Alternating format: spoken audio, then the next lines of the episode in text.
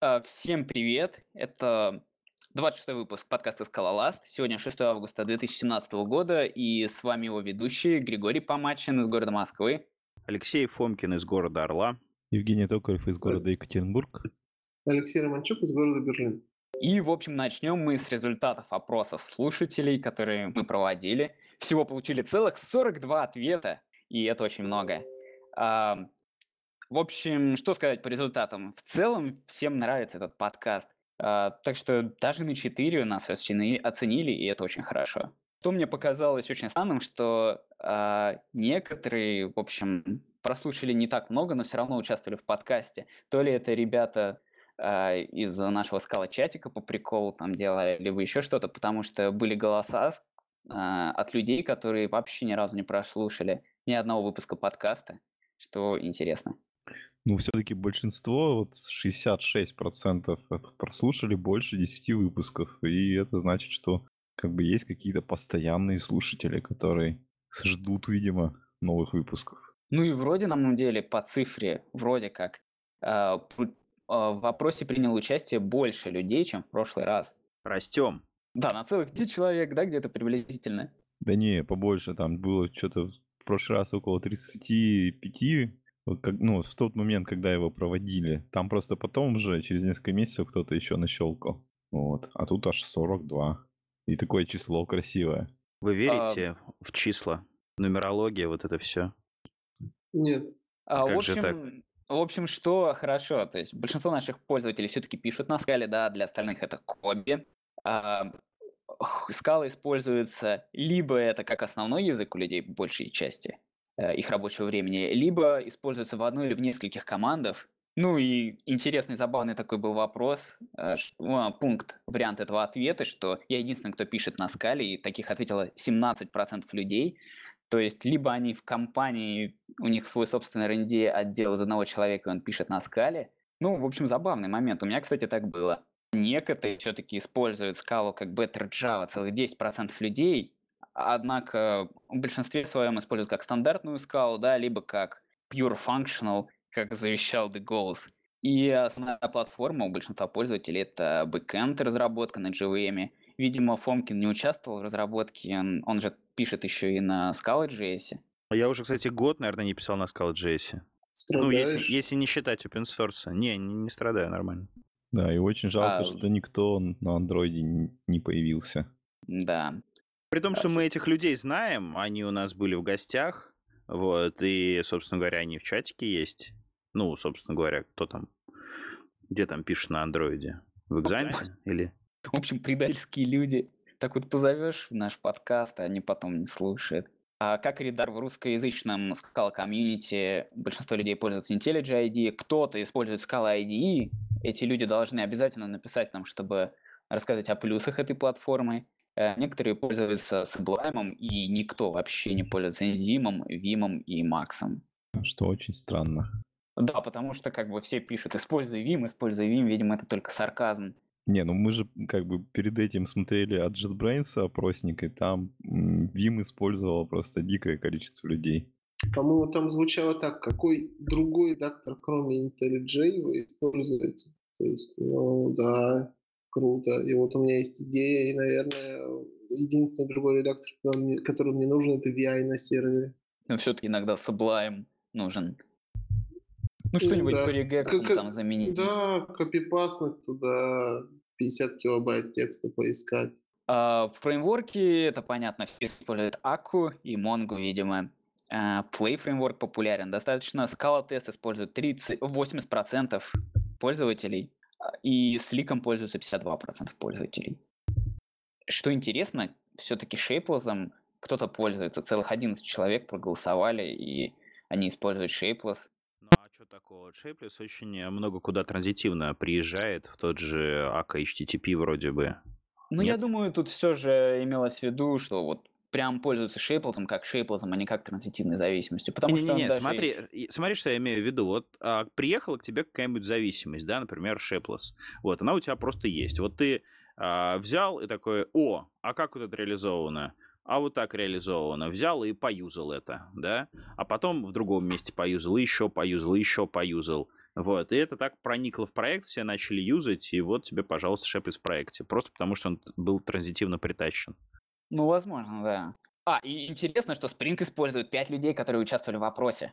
В общем, видимо, из Prodigy чатика проголосовали люди.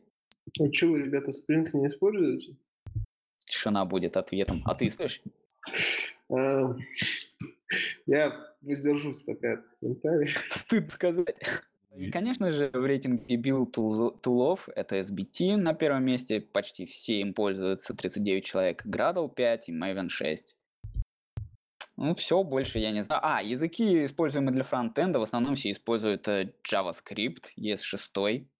Э, 11 людей используют TypeScript. Кто-то пишет даже на PureScript. Scala.js использует 8 человек. И все, остальное можно на самом деле не ком- комментировать, потому что есть бедные люди, которые используют Angular, и те, кто не знает, что такое фронтенд.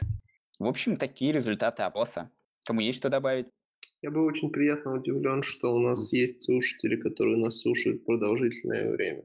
Это очень круто. Да, причем тоже не терпят плохое, плохое качество записи и тому подобный бред. Не, ну Фомкин пришел, и Фомкина хороший микрофон, он должен больше сегодня говорить. Да я могу говорить, не останавливаясь. Начинай. Э, спросите меня о чем-нибудь. Ну, может, э, ты с- так с наскоку а, расскажешь нам, э, каким бы гостям, которые за год, который мы записываем подкаст, стоит сказать спасибо. Какие, это отлично вообще звучит, да. Каким гостям стоит сказать спасибо, остальным типа не спасибо, да? Ты так считаешь? А Фомкин не вспомнит, пускай ему будет стыдно. Да нет, по-моему, очень хорошо, что вообще к нам кто-то ходит. Э, Я безумно вообще рад, что к нам ходят люди из э, команды Мартина Одерского. Вот, это, по-моему, вообще победа. Вот, и э, все остальные, кто ходит, тоже замечательно. Мне кажется, что нам нужно больше делать интервью в подкасте. Ну, это лично мое мнение. Вот, потому что вот на интервью самое интересное вообще происходит. То есть обзоры новостей, ну, как бы это все так довольно... Лично мне, был, мне скучно слушать новости, а вот э, послушать интервью с каким-нибудь э, практикующим человеком всегда здорово, потому что это возможность погрузиться а, в то, как другие люди работают, заглянуть, скажем так, выйти немножечко из своего мирка. Вот, интервью рулит, поэтому всем гостям огромное спасибо. Ну, и как-то из нас никто не сказал. Это же се- сегодня действительно юбилейный выпуск. Прошел уже ровно год, как мы его записываем. И Е! Да, и очень удивительно, что уже год. И хотелось бы спросить, э, как бы, кто что для себя, какую пользу как бы вынес из э, создания этого подкаста и чем как бы он хорош так для, для тех, кто записывает. Но мы научились чуть-чуть пользоваться мамблом и чуть-чуть, э, я нет лично, очень плохо, но э, обрабатывать звуковые дорожки. Ну, Я повысил ЧСВ свой вообще немерено. Теперь я подкастер настоящий.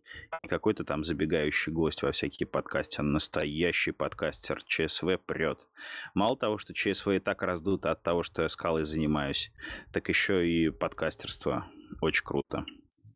Мне на самом деле очень радостно, что это хороший, приятный повод всегда оставаться в курсе того, что происходит в целом мире. Еще одна вещь, почему гостей круто приглашать, но это уже для нас, не для слушателей, а для нас, ну, по крайней мере, для меня, это то, что возможность познакомиться с новыми людьми. Вот, а мне нравится очень, что э, как бы есть такой э, мотивационный повод оставаться в курсе и как бы совсем не, за- не- не забивать на изучение, если тебе ну, чего-то нового, что тебе это сейчас не актуально, потому что а, даже если это для конкретных задач не актуально, можно с этим как бы поделиться в подкасте и э, потом как бы ну а лу- лучше отложится в памяти и будет возможность когда-нибудь использовать. Ну да, на самом деле, мир очень быстро развивается, какие-то новые тренды постоянно вливаются, и очень похоже на JavaScript мир. Ну, в том плане, что постоянно что-то новое вылетает, и да, это все же помогает участию в этом подкасте быть в курсе событий, которые происходят. Ну что, поехали дальше тогда? Давай, Женя, расскажи нам про SBT 1.0. Да, ну, там, в общем, Scala Center э, выпустил некий пропозал э, о приближающемся апгрейде SBT до версии 1.0.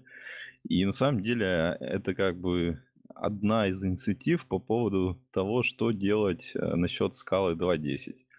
То есть э, они говорят, что вот типа сейчас многие э, либо кроссбилдятся на разные версии скалы, сейчас их уже три, скоро будет четыре, и, соответственно, ну, как бы из-за того, что SBT был всегда на старой версии скалы, многие из них прибились к ней, и, ну, нужно потратить значительные ресурсы, чтобы отказаться от скалы 2.10. И поэтому, как бы, чтобы, ну, вот это, если будет принято решение, что везде бросят поддержку 2.10 полностью, то чтобы это прошло более гладко, они предлагают проанализировать эм, использование э, скалы 2.10 в SBT плагинах и э, там, где это возможно, э, за счет, видимо, волонтеров или сотрудников скала-центра предлагается сделать pull реквесты э, которые позволят заапгрейдить эти проекты на SBT 1.0. Вот. Ну и, в общем, они в рамках этого как бы, ну, начали уже проводить исследования. И вот если мы сейчас подвинем карточку, там есть следующее. А у меня есть что сказать по этому поводу. А, вот интересная вещь, да, то есть а, у скалы есть репутация языка, а, где постоянно вводятся новые фичи, и, а, соответственно, ну, старые фичи не поддерживаются, язык регулярно ломают. То есть есть такая репутация. Однако, если ну, посмотреть на это дело объективно, то мы увидим, например, что практически вся скала экосистема поддерживает скалу 2.10, да, ну вот до последнего времени поддерживала. Вот. И скала 2.10 это э, библиотека, которая была, вы... это версия скалы, которая была выпущена, получается, 5 лет назад, в 2012 году, правильно? Или в 2000... Э, ребят, поправьте меня, если я ошибаюсь. 2012 год. Вот, то есть э, это 5 лет саппорта вот, то есть, насколько я помню, Java 8 а, вышла тоже примерно тогда же. Вот. И, соответственно, а, а, скала... Ой, господи. И скала 2.7 уже... Что хоть я несу? И, соответственно, Java 1.7 задеприкейчена, а Java 1.6 задеприкейчена, да, для них не выходят апдейты, насколько я знаю, вот, и э, при этом Java, ну, как бы Java считается хорошо поддерживаем. То есть примерно, да, сроки поддержки одинаковые. И, собственно говоря, ни синтаксис, ни стандартная библиотека, ничего со времен Scala 2.10 кардинально не изменилось. Вот о чем я. То есть а, мы теперь можем заявлять, что э, Scala хорошо поддерживаемый язык на самом-то деле. Что ну, вы думаете по этому поводу, ребят? Ну да, только про Java не совсем так, потому что там на самом деле у них а, монетизация идет за счет того, что вот они прекратили поддержку седьмой версии, но за денежку они ее а, как бы дают апдейты, всякие security и тому ну, подобное. Ну, не-не-не-не, это понятно, это вендоры, это коммерческие вендоры, это, соответственно, Oracle, да, это IBM, они там пятую там саппортят. Вот, а я про другое, то есть, понятное дело, как бы если у скалы будет рост, да, и большие крупные компании будут использовать использовать скалу и сидеть там на Легасе, то а, как грибы появятся компании, которые будут э, готовы держать там компиляторы, пофиксить баги там в 2.10, например, да, или там в 2.9, или в чем, то есть, ну, на чем, на, как, на чем этот легаси будет основано. То есть эти компании пойдут как грибы, которые будут готовы оказать коммерческую поддержку и фикс багов. Ну да. Вот. Ну, в общем, в рамках той инициативы, о которой я говорил, а Евгений Якота, который вот пишет СБТ и там еще по другим вещам известен, он вот э, выложил такой гист, где показано, у каких SBT плагинов больше всего звездочек. И, как ни странно, там, ну, в принципе, довольно обычные плагины. То есть там Play Framework, Scala.js, SBT Assembly, SBT IDEA, Cursor, Native Packager, Dependency Graph, Word Remover, ну, что там, а, вот SBT Android, с- что нетипичное. Зачем SBT идея? Это, Это на самом деле Legacy плагин, он просто что тут остался. Ну, он Ну да, да, да, Legacy, я именно к этому. То, что э, он настолько давно уже Legacy, что я не знаю, когда. А, Не, ну, на самом В деле- 2012 году, наверное, он еще был актуален. Сейчас он не актуален, по-моему, совершенно. Ну, сейчас, может быть, нет, но еще год назад э, имело смысл для некоторых проектов. Были проекты, которые ты открываешь, идея, она виснет, и при открытии ты и через этот плагин генеришь п- проект, а он открывается. Вот. То есть это для каких-то редких случаев все-таки польза в нем была. А в этом гисте есть ссылочка на вики SBT-шную, где те же самые плагины отсортированы по звездочкам, но еще и написан статус миграции на SBT, то есть кому что нужно. Например, SBT э, плагин Scala.js, он уже поддерживается, и его можно прямо взять и заимпортить. А для остальных плагинов, для которых предположительно э, будет осуществлена поддержка, да, то есть либо ссылки на issue, либо pull request с уже, гот- э, с уже готовой поддержкой э, SBT1, а для плагинов, которые э, статус обновления которых непонятен, знаки вопросиков стоят. А вот, и все популярные на самом деле а, плагины, ну, по, моему, а, по моему мнению, очень практичны. Это, например, SBT Updates, это Dependency Graph, потому что иногда нужно посмотреть на граф зависимостей и всякое такое. А, они все либо запланированы, либо уже поддерживаются, либо существует ветка э, с бета-поддержкой э, SBT 1.0, так что, видимо, паники никакой особо не будет при апдейте на новую э, SBT-версию, если только, конечно, не используется какой-то очень убер-специфичный плагин, который никто не обновлял уже очень давно. Что, все сегодня SBT? Окей, и да, у нас э, ан- а- анонсирован релиз кошек. Женя? Это не совсем релиз, это называется как э, Milestone Final, то есть это э, последний релиз перед тем, как начнут релиз кандидаты выкатывать. И они пишут, что а, они хотели как бы этот релиз сделать, потому что наконец-то они как бы имеют э, API, которая вроде бы уже зафиксировалась. То есть они его вот как бы выпустили именно чтобы зафиксировать а, API, которое как бы на первый взгляд должно дойти до релиза. И то есть на него уже можно, в принципе, завязываться. Ну и вообще это радует, что наконец-то у нас будут коты 1.0, которые, на которые можно рассчитывать, что они не сломаются совсем.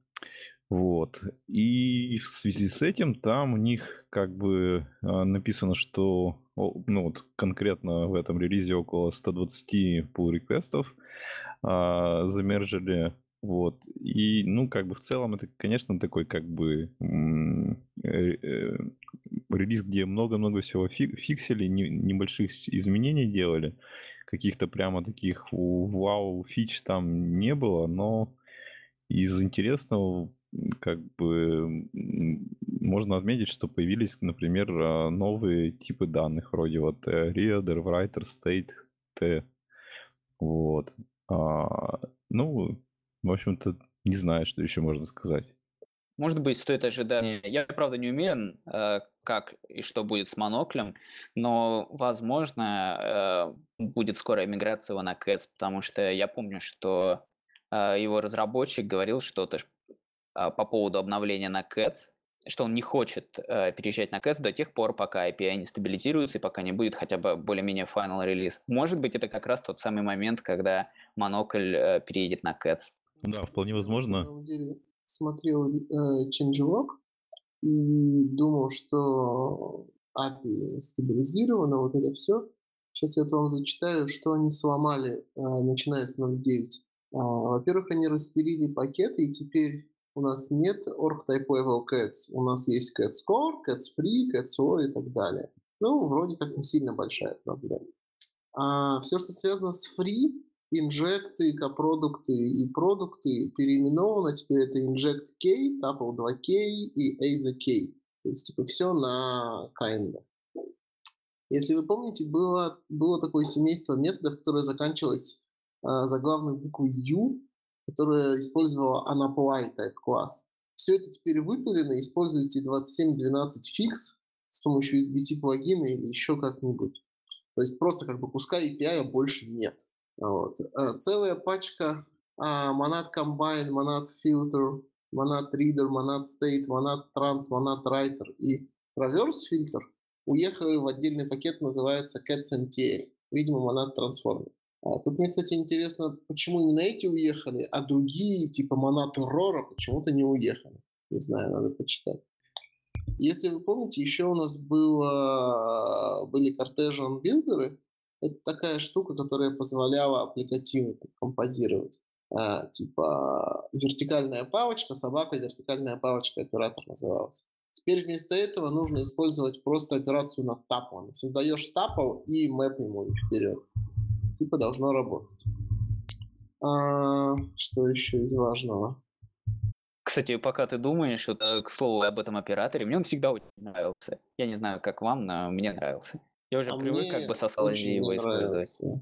Его очень неудобно набирать. Вообще прям очень неудобно набирать. И каждый раз нужно объяснять, что такое. Те же три символа. Map — это те же три символа, что и, и этот оператор. А взрыв мозга, который происходит в голове, если ты этого не видел, он огромный.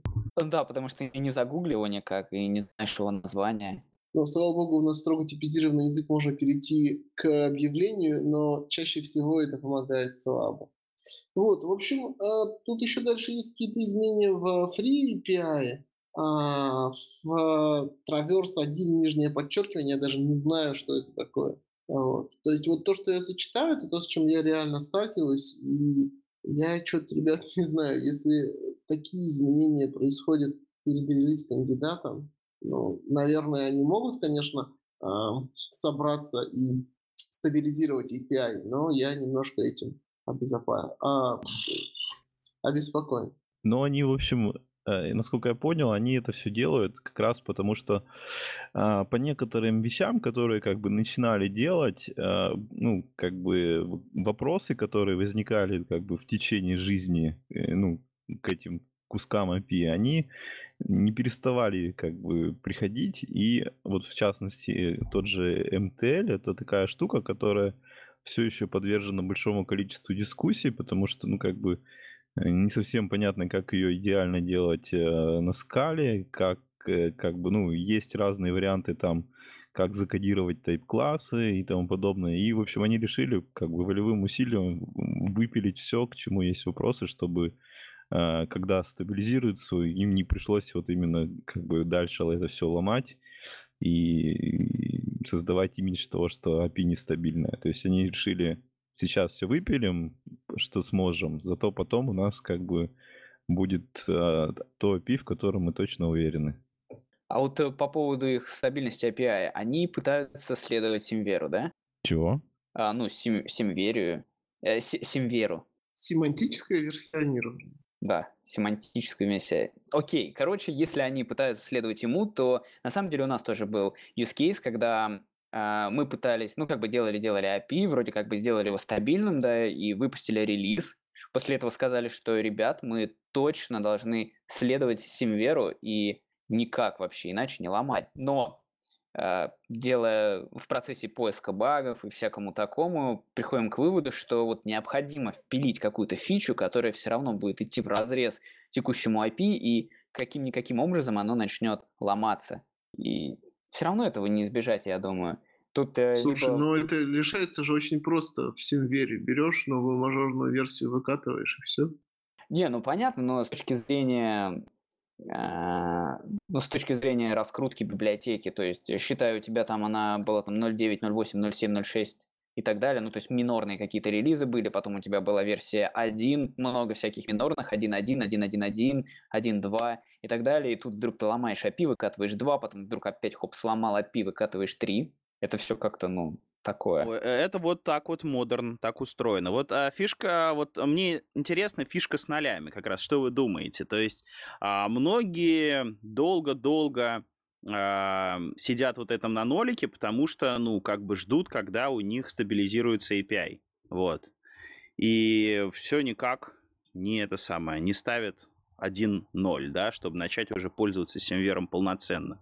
Как вы думаете, когда вот этот вот порог а, должен быть перейден, да? То есть когда начать уже воспринимать э, свой, свою библиотеку как что-то такое более-менее стабильное, ну, чтобы можно было ставить единичку.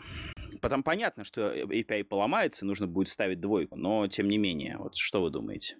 Ну, тут, наверное, как бы речь вообще просто про, про ответственность. Если ты чувствуешь, что у тебя есть силы, вот то, что ты назвал 1.0, поддерживать и как бы сражаться со всем, вот тогда и можно.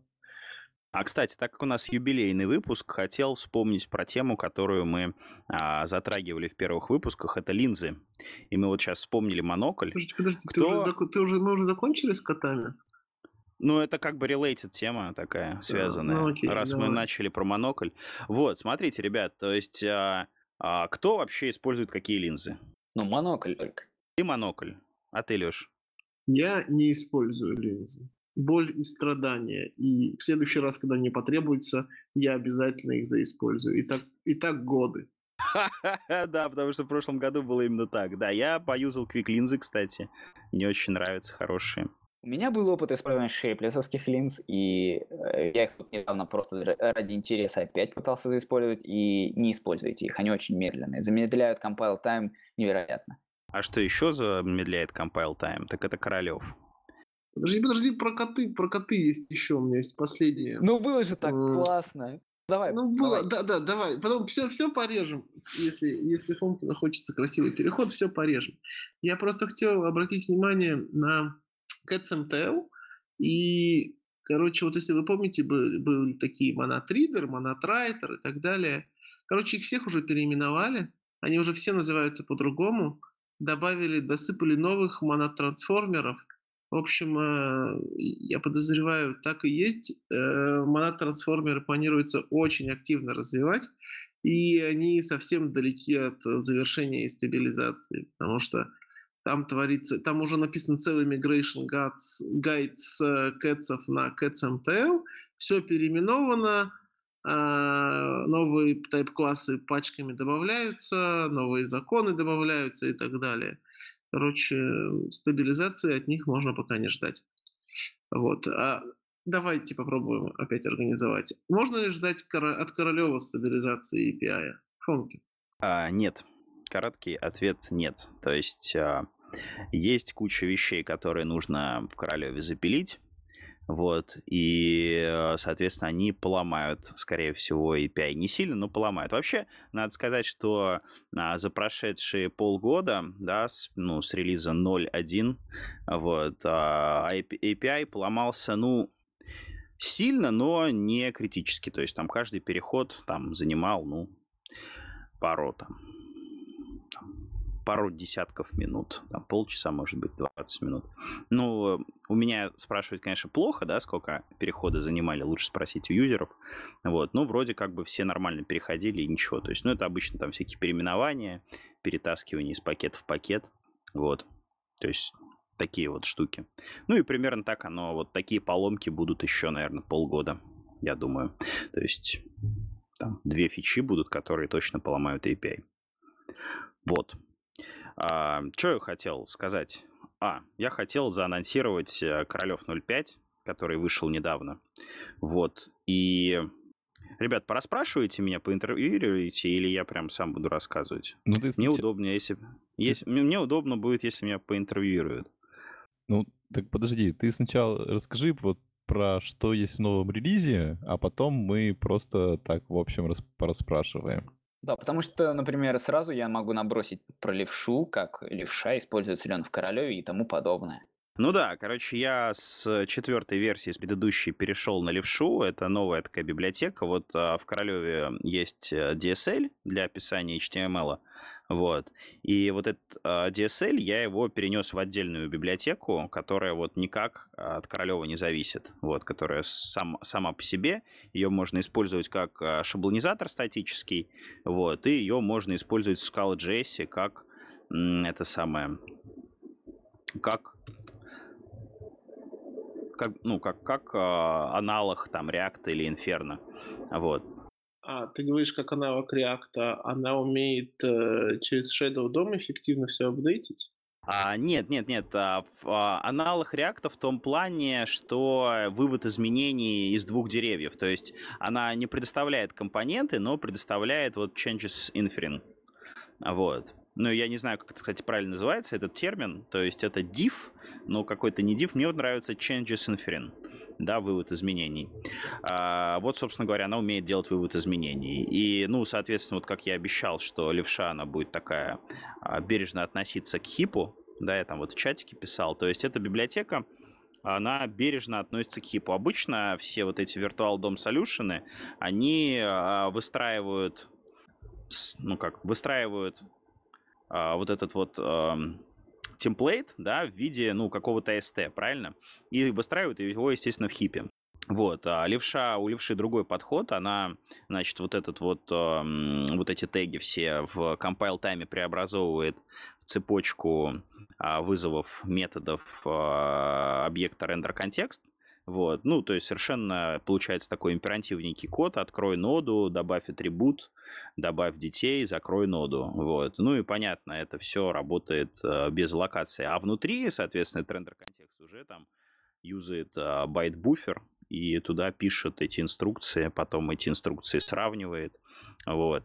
Соответственно, все это очень сильно экономит память, вот. Ну и работает это тоже достаточно быстро, то есть вот у меня там есть бенчмарк, кто хочет, может запустить, а, вот. А на моей машине он, ну, Левша дает около 10 тысяч сравнений а, таких деревьев, довольно разнообразных деревьев размером где-то нот в 400, вот а, 10 тысяч сравнений. Вот. Такие вот дела. Бенчмарки через GMH. Да, да, конечно, бенчмарки через GMH. Вот, если говорить о стати- статическом рендеринге без э, diff рендер контекста, вот простой, то есть чисто вот левша to plain HTML, да, а, то это вообще он сейчас вот быстрее всех. По крайней мере, из того, что, с чем я сравнивал. То есть там бенчмарк сравнения Twirl, а, Scala Tex и левша. Ну, значит, э, быстрее Scala Tex в несколько раз. И... А с Twirl вообще интересная ситуация. Twirl а, деградирует на сложных темплейтах. То есть, когда там в темплейте встречаются а, ну, циклы какие-нибудь, условия, переменные, то с каждым как бы с каждым новым, с каждой новой динамической частью Twirl деградирует. Вот, то есть а если мы говорим там вот чисто вот статический темплейт, да, то есть компилируем Twirl просто вот кусок HTML, да, то там будет, э, Twirl дает 5, эм, 5 миллионов темплейтов секунду. Вот. А, соответственно, как, как только, если мы туда что-нибудь... Ну, а левша дает всегда примерно миллион. Вот. А если мы в Twirl что-нибудь добавим, там, не знаю, переменную, то там будет там уже 800 тысяч. Добавим цикл какой-нибудь, там, 200 тысяч. Добавим там ифы, еще там цикл, там, 50 тысяч. Ну, в общем, real world template будет очень сильно тормозить на Twirl. Вот. Ну, а левша, она дает всегда примерно одинаково, там, где-то миллион. Вот. Ну и опять же, без нагрузки на хип. А что с размером а, JavaScript на выходе от Королева? Да, это тоже, кстати, классное нововведение. Вот а, в пятой версии а, я, значит, переписал всю клиентскую часть, и, соответственно, теперь пожатая Google Closure компайлером, который не кло не через J, а через S, а вот, а, значит, а, получается 8 килобайт JavaScript, не газипнутого. Вот, ну, понятное дело, там инициализируется за, там, за 2 миллисекунды в хроме. Вот, то есть Вручную это... все переписал на PlaneJS. Да, да, конечно, на PlaneJS. Ну, Scala.js а, тянет за собой рантайм, да, свой, и этого рантайма уже 10, мега- э, 10 килобайт, да, после фуллопта. Вот, и, ну, понятное дело, никуда не годится, если вот Hello World, да, без всего весит, соответственно, 10 килобайт, то а, вместе с, там, с моим кодом будет весить там еще сколько-то. Ну, то есть лучше, ну, то есть так как идея в том, чтобы а, как бы минимально сделать совсем, да, чтобы клиент был совсем вот самый минимум, то, естественно, переписано все на PlaneJS. А Вот. А про бэкэнды, ты, помнится, использовал то ли Blaze, то ли что-то еще в качестве э, бэкэнда для Королева, а сейчас что? А, да, короче, использовался Blaze. А, он меня, кстати, разочаровал сильно. Я в итоге буду... Ну, то есть сейчас дефолтный, дефолтный как бы сервер — это Blaze. Но он меня очень сильно разочаровал за последний, за последний год. Вот. И, соответственно, я буду от него от и использовать что-то еще, возможно, писать свое. Вот. Как альтернативу Blaze товарищ Александр Семенов написал, а, соответственно, AK HTTP backend, вот, сетевой. То есть можно теперь на HTTP запускать а, королев. Вот. Ну и, соответственно, да, как вот следствие перехода на новую левшу, это э, то, что можно использовать SVG. Вот. Раньше СВГ не работал, а теперь работает. Это, кстати, интересно, вот э, удивительно, да, то есть никто СВГ не использовал, и я, на самом деле, не использовал у себя в проектах. Вот. И у меня был example, um, Game of Life example, там вот, знаете, да, такая клеточный автомат, игра в жизнь а, клеточный автомат Конви, слышали, да? Наверняка. Вот, и вот у меня там был один экземпл, который реализует вот этот вот клеточный автомат, и, ну и, понятное дело, те клеточки были сделаны на SVG. И все очень хорошо работало. И все это работало до тех пор, пока я не стал тестить это дело на Hot Reload.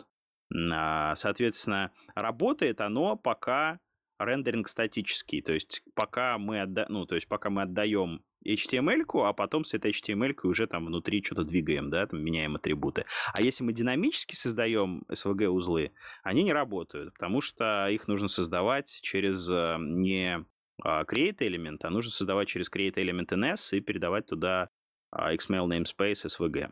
Вот, такие вот дела. Слушай, а вот э, у тебя же еще есть одна библиотека, которая называется Пушка. Ты как ее забросил в итоге или она не развивается? Вот удивительное дело, я практически не пользуюсь JSON э, в последнее время. То есть, а, ну, по крайней мере, нет, точнее, пользуюсь, но пушкой не пользуюсь, да, то есть так получилось, что в тех проектах, где у меня есть JSON, там, соответственно, play JSON и всякое там, всякий Jackson, всякий кошмар навязанный, вот, а проекты с пушкой, они как бы отошли на второй план, и там Legacy, и там и так все работает, поэтому я как бы, да, сейчас совершенно еще не развиваю пушку, вот. А Королев-то появился до того, как наш подкаст начал записываться или после? Писать я его начал до. То есть вот, короче, а, писать я его начал где-то в середине июля. Вот, в середине июля. Вот. А первый там комит был там что-то типа в августе. Вот. А первую версию, такую более-менее юзабельную, я релизнул а, зимой. Что-то там типа в декабре чуть-чуть старше этот подкаст. Расскажи, пожалуйста, тогда вообще как бы сколько ты э, сил на это все потратил, на что больше ушло сил на там продвижение или на написание и ну вообще как бы какие вехи в развитии этого проекта у тебя были? Может быть какой-то open source experience, контрибьюты, отзывы и так далее. Ну, вообще, короче, все весело, да. То есть, ну, Сил потрачено просто огромное количество, то есть у меня там были ну, зарубы там на выходные и там по вечерам, и отпуск, и, в общем, короче, жесть. Вот, а, очень много времени потрачено и сил. А, основное, конечно, это а, различные тесты, интеграционные, как все это правильно настроить, так, чтобы это не падало, значит, соответственно, совместимость, баги, и все в таком духе. Вот. А еще очень много времени занял переход, ну, написание левши. А, то есть меня очень сильно накалял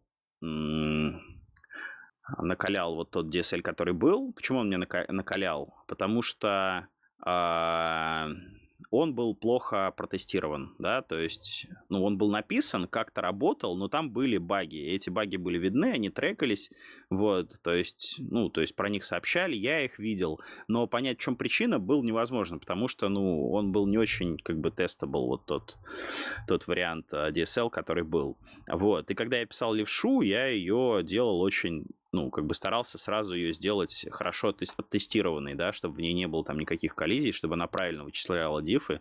Ну, вот, я там написал там проб-чеки, вот, которые там хитрым образом работают. То есть сначала генерируется дерево, потом генерируется намерение об изменениях, потом генерируется, соответственно, ну, какие изменения должны быть, потом, соответственно, сравнивается Ну, понятно, да? А, по, а, стоп, стоп, стоп, по вот этим интентам, да, по намерениям, а, соответственно, генерируется новое дерево, вот, и какие изменения должны быть, вот, потом сравнивается, и, в общем, короче, такое адовое тестирование, ну и в итоге оно как бы действительно нормально работает.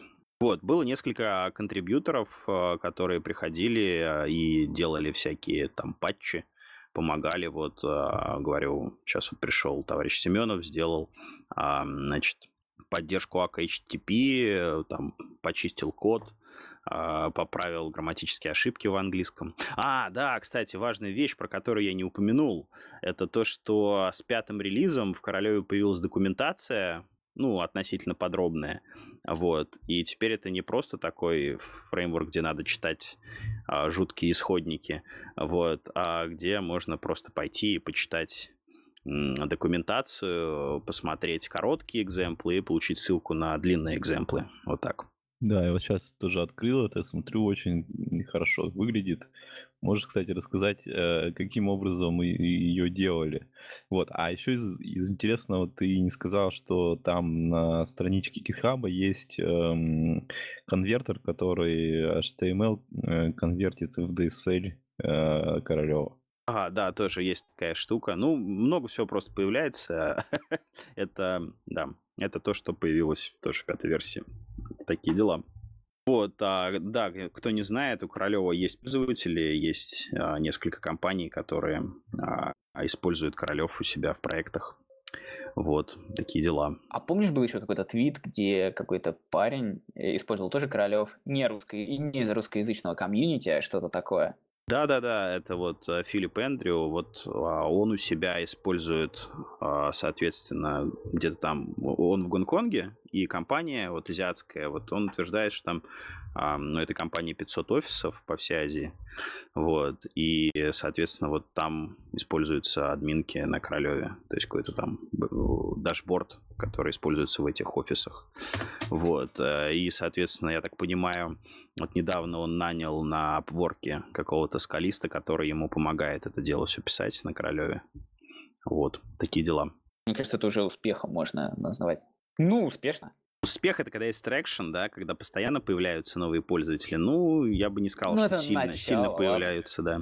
Ну, фронтенд на Scala это такое, на самом деле, я скажу. Не самое популярное занятие. Это как Android на Scala. В общем, он как бы есть, да, но ну, смотри, вот у меня такое понимание, да, любой бэкэндер так или иначе пишет фронтенд. Ну, не бывает чистых э, бэкэндеров, я, по крайней мере, не видел. То есть любой бэкэндер так или иначе пишет какую-нибудь там тулзовину, с помощью которой можно там, не знаю, браузить профайлы э, там, пользователей, назначать администраторов, там, рулить правами. То есть какую-то админку. И, и то есть на это дело, ну, там, фронтендер делает там как-то а, для клиентов, да, красивости, да, сайт с красивостями, а бэкэндер делает инженерный дизайн, админку, там, берет что-то там, Angular, Bootstrap.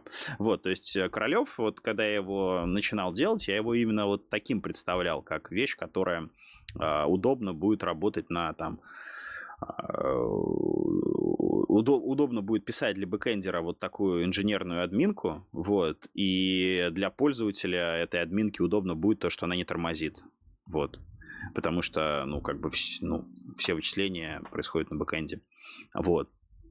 А, то есть, э, так как вот эти вот товарищи админы, админы админок, да, пользователи админок, у них зачастую а, слабые машины, это может быть какой-нибудь дохлый Android планшет, а, или это может быть какой-нибудь а, комп, который стоит вот в офисе там 20 лет и не обновляется, вот, или это может быть какой-нибудь нетбук, вот, а, то есть и Королев здесь рулит, потому что у него там низкое потребление памяти, никакие вычисления. То есть он ну, примерно весит так же, как обычная статическая страница HTML, ну, в памяти.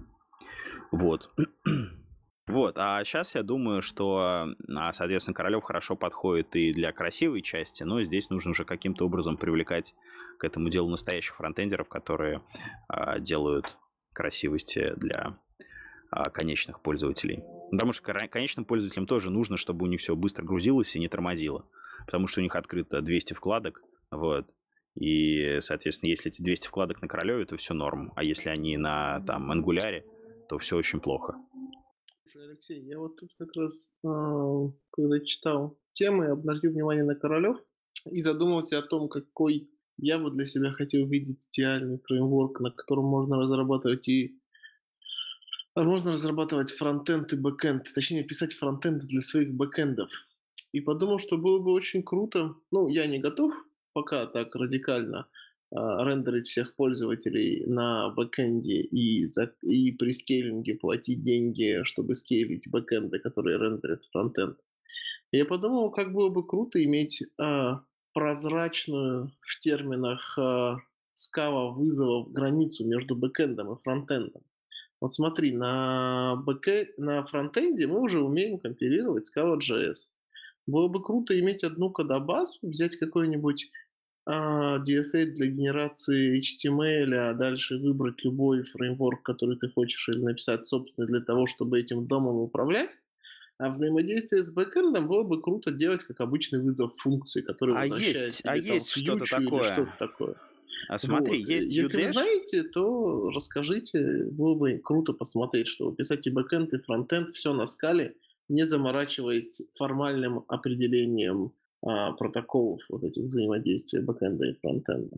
Смотри, у меня две вещи. Во-первых, есть вот этот UDash, по-моему, он называется, а, который вот примерно то дает, что ты хочешь. И, собственно говоря, автор Диода пилит а, еще тоже какое-то свое решение по этой теме. Вот, то есть чуть ли не две штуки под Scala.js есть такие. Ну и, соответственно, есть еще AutoWare, да, а- AutoWare, на которые от Ли. Хаюи. Вот. А, Это первый ответ. А второй ответ, а, что тебе кажется, что ты потратишь много денег на скейлинг, а, соответственно, своего бэкэнда. То есть вот фишка как раз-таки в том, что Королев задизайнен так, чтобы вот вот эта вот стоимость рендеринга была очень низкой, да, то есть вот смотри, вот ты, например, используешь, ну, вот это Серси, да, вот представим себе, что ты используешь Серси. Серси для того, чтобы построить JSON, да, который вот ты отдаешь там через ACK HTTP, вот, она, соответственно, строит его AST, и после этого уже его превращает в HTML, правильно? Я не ошибаюсь? Я не могу тебе так сказать, как она там работает. Может быть, А- она макросами все нагенерила заранее, и, и оп, и все быстро. Ну, Но, скорее всего, через AST. по-моему, конечно. да. По-моему, она- AST, а потом рендеринг.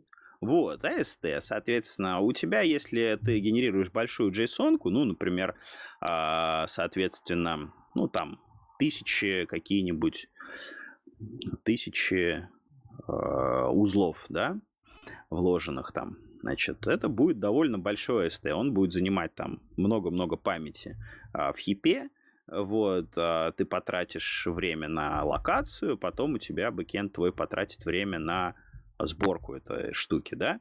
А что происходит в Королеве? В Королеве примерно происходит то же самое. Ты точно так же идешь там к своему а, куда-то там, да, к своему бэкенду, да, там получаешь вот эти 10 тысяч записей, да, result set, например, вот, и потом ты его рендеришь, вот, и ты его рендеришь не через Серси, а ты его рендеришь через, а, соответственно, вот эти вот а, королевские, королевские шаблоны, да, через левшу, вот, и по сравнению с вот этими JSON-генерилками, которые основаны на, на ST, вот, а королевские шаблоны, они вообще практически бесплатные, да, потому что это просто э, виртуальные вызовы, которые потом джетом девиртуализируются.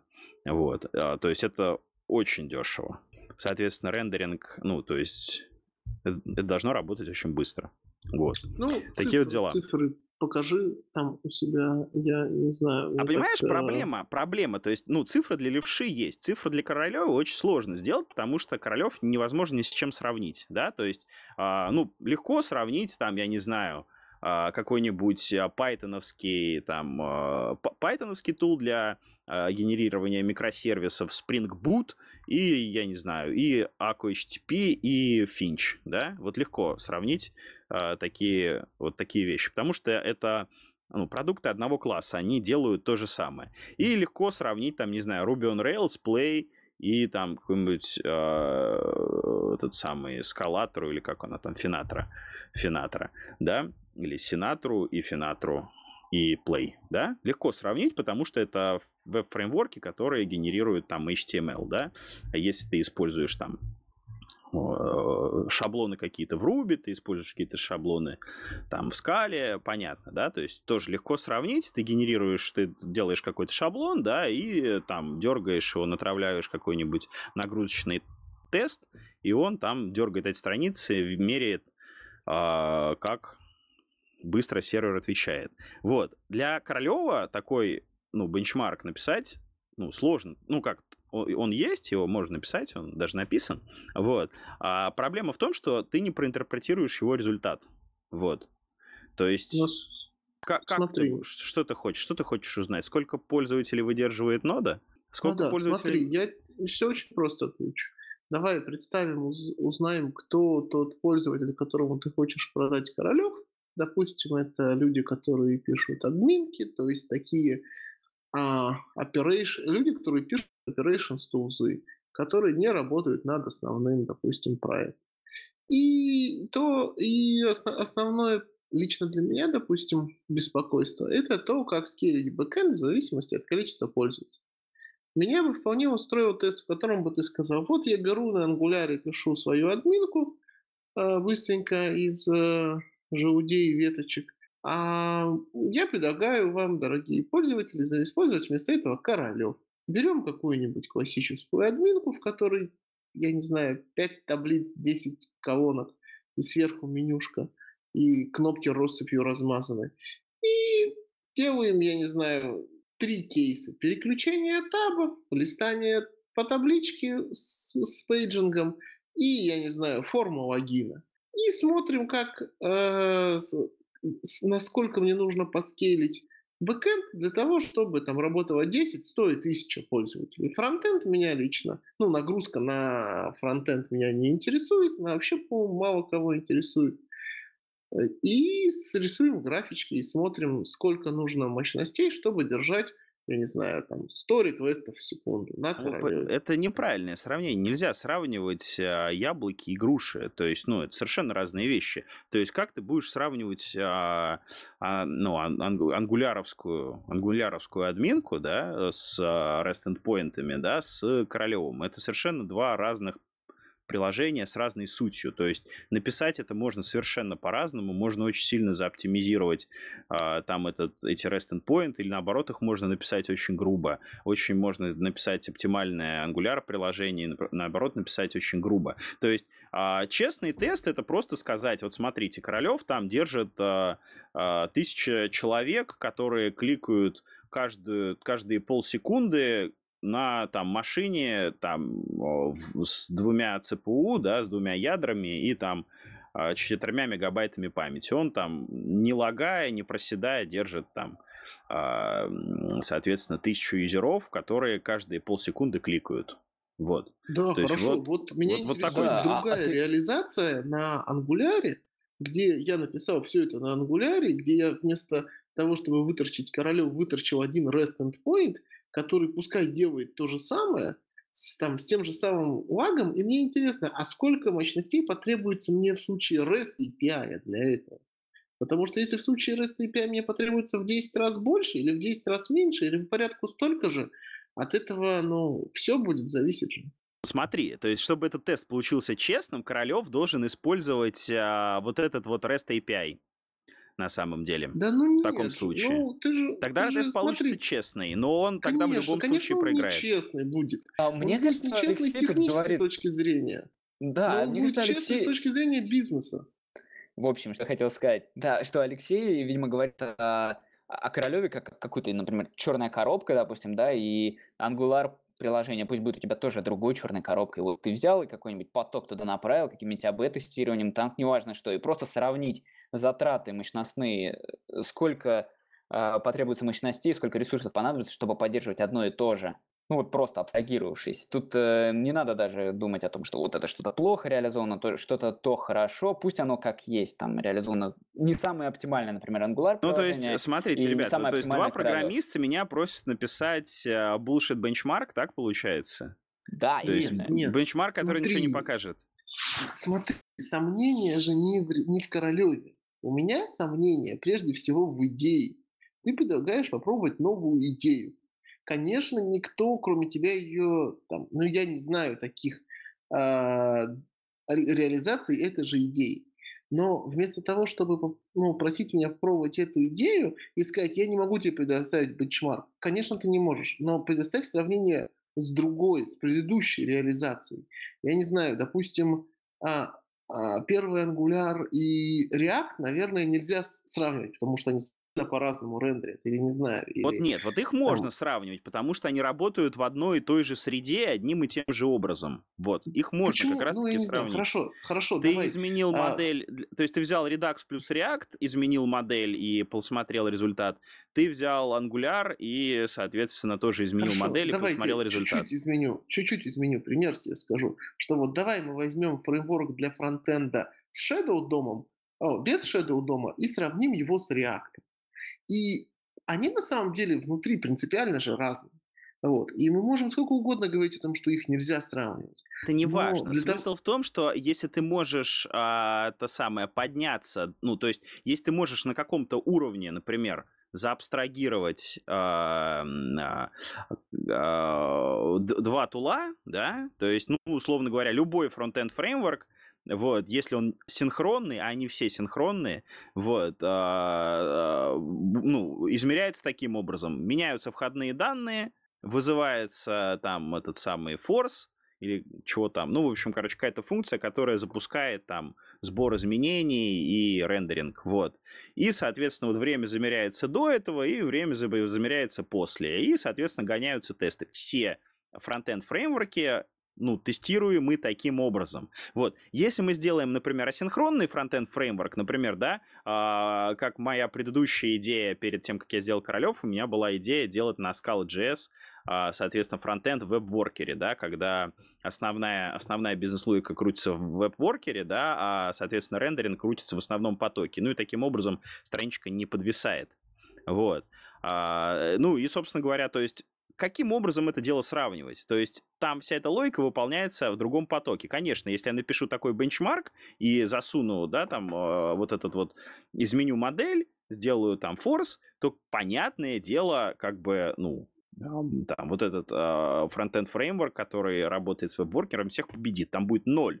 Просто потому что ну, рендеринг произойдет асинхронно, он э, произойдет там в следующем участке эвентлупа, да, в следующей итерации эвентлупа. Вот, точно так же, то есть и все, эти вещи несравнимы, уже никак не померяешь. Смотри, вот. ты, же сам, ты же сам уже рассказал, как сравнить, ты же все сам сказал. Тысяча пользователей, которые кликают на кнопочку. Меня интересуют затраты бэкэнда, мощностей бэкэнда на содержание тысячи пользователей, которые кликают на кнопочку. На чем оно там написано? На ангуляре, на ресте, на PHP, на Королеве. С точки зрения этого теста мне все равно. Вот такая простая, красивая абстракция. Тысяча пользователей, одна кнопочка. Затестируй. По-моему, это бессмысленный тест. Одно дело дергать rest endpoint, совсем другое дело дергать королев. Потому что, ну, разное, э, там просто разное происходит. Да какая разница? И мне же выбирать надо будет. Когда ко мне придет заказчик и скажет, нарисуй мне кнопочку, в которую будут кликать тысячу пользователей, я лично, как профессионал, буду стоять перед такой проблемой. И мне нужно будет выбрать, писать это одностраничным приложением с JS или написать это на PHP, потому что это все гарантированно выдержит и так далее. Но мне же нужно решить этот вопрос.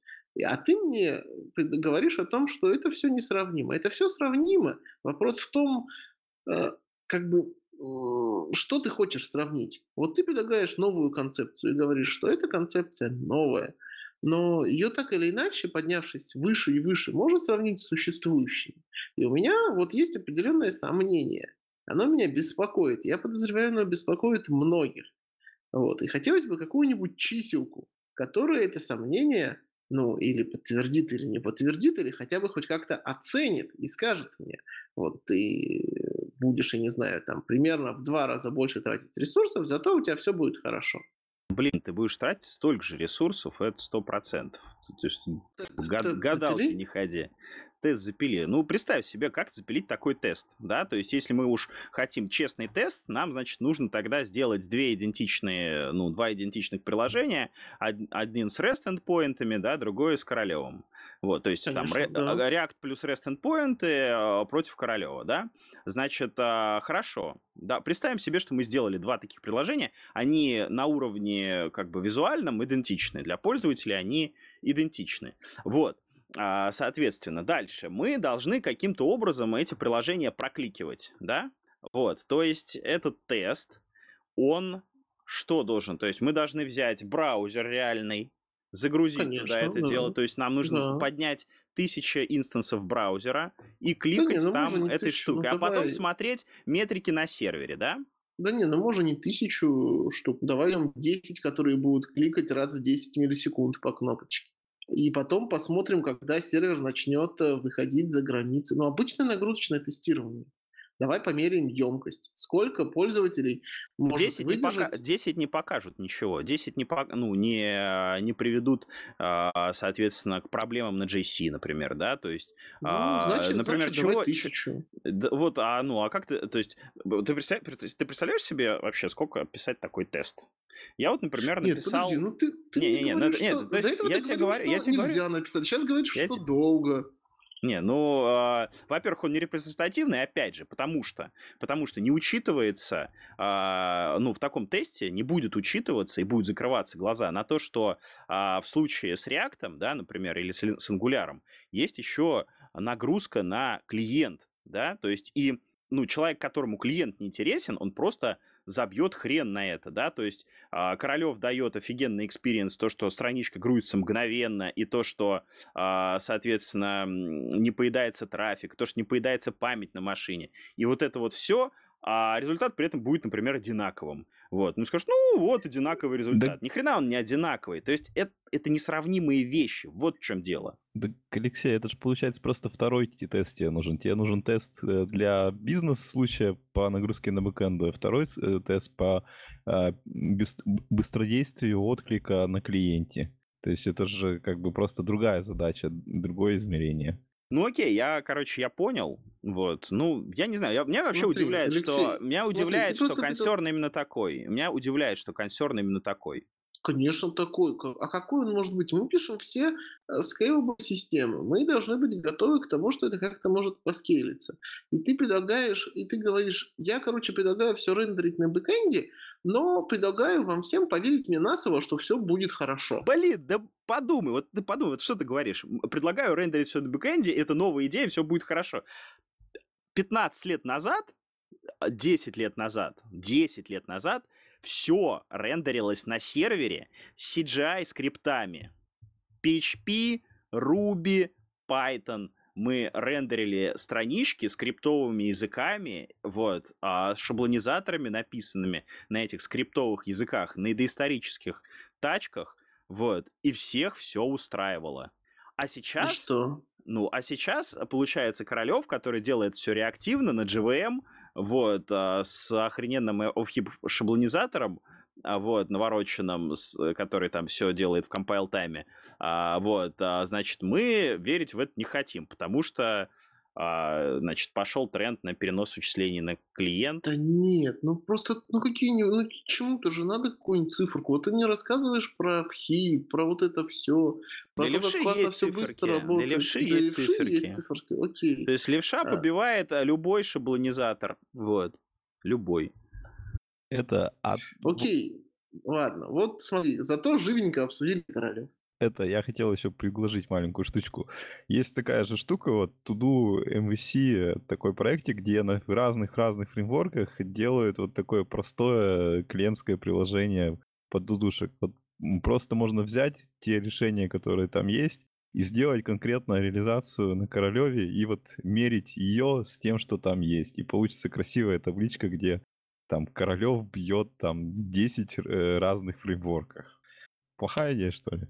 Алексей, да хорош, реагирует. Хорош, хорошая идея, просто... Алексей просто уверовал. Мне, мне а грустно, мне нет. грустно, что мне грустно, что консерн именно такой. Вот, то есть, ну, по-моему, это, ну, то есть, как бы есть вещи, которые, ну, в которых есть вещи, в которых надо сомневаться, да, там, а, правильно ли сделана вообще там модель изменения стейта. Вот, например, я когда делал Королев, начал делать Королев, я решил, что классический винсорсинг слишком, ну, типа, слишком бойлерплатный, и надо сделать что-то умнее. Я сделал транзишены. Вот, и там вот спустя год я понял, что а, транзишены а, как бы не покрывают всех кейсов, и все равно нужно будет а, прикручивать рядом классический винсорсинг.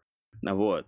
А, там, или то, я думал, что обойдусь без stateful компонентов, да, и сделаю все чисто на чистых функциях. Вот ни хрена, надо будет делать stateful компоненты, без них никак. Вот, то есть, соответственно, вот про такие вещи надо думать, и вот это важно. А то, сколько там блин, это съест ресурсов на там 3% больше или на 3% меньше, по-моему, это такая глупость. Слушай, То есть ну я вот, вот на это вот вообще 10 удивляюсь. пользователей, да, а если у тебя 10 миллионов пользователей, то, наверное, нет. Это же, понимаешь, то есть, ну, блин, вот как объяснить? Вот а, все пользуются виртуалками, да? Никто не думает, что там под низом, про гипервизор не думает, не думает про шумных соседей. Все пользуются вот этим интерфейсом. Все, всем вообще все равно, как это все работает. Хотя там куча-куча слоев, куча оверхеда на каждый чих.